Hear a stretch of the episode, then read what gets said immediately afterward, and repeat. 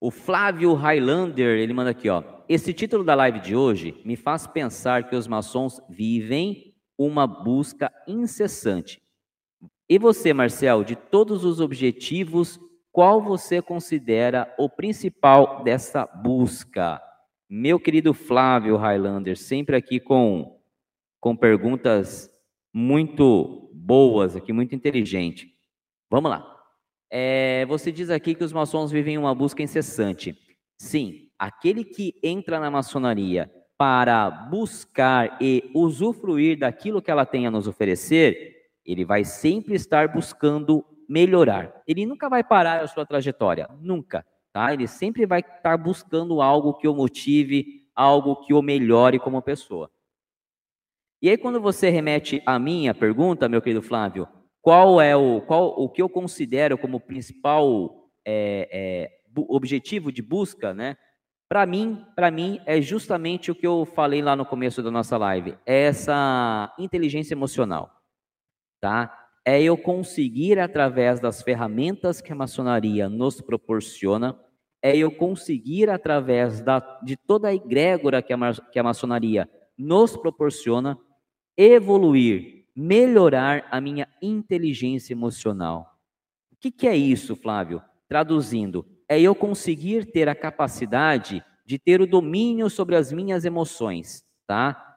Porque eu sou um cara muito agitado, um cara muito estressado, pode, pode não parecer, mas sou. Então eu busco, meu principal objetivo é buscar essa, esse ponto de equilíbrio, é buscar o momento em que, por mais que eu esteja num, numa situação de, de, de, de pressão, né, eu consiga refletir com calma, eu consiga buscar a melhor saída com a devida com a devida inteligência necessária para aquele tema, com a devida calma necessária para aquele tema.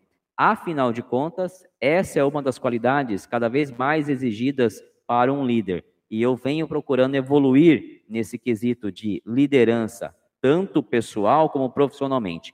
Então, a minha busca, meu maior objetivo na maçonaria, Flávio, obviamente que tudo isso vem como bagagem, conhecimento histórico, simbólico e tudo mais, que a maçonaria é riquíssima, mas o meu maior objetivo é buscar nela, através das suas simbologias, através dos seus ritos, esta paz que me deixe equilibrado, que faça a minha inteligência emocional se aprimorar ao ponto de eu conseguir tratar e resolver qualquer tipo de conflito, pessoal, profissional, sempre sereno, sem me exaltar. É a minha maior busca dentro da maçonaria. E eu consigo isso através da egrégora.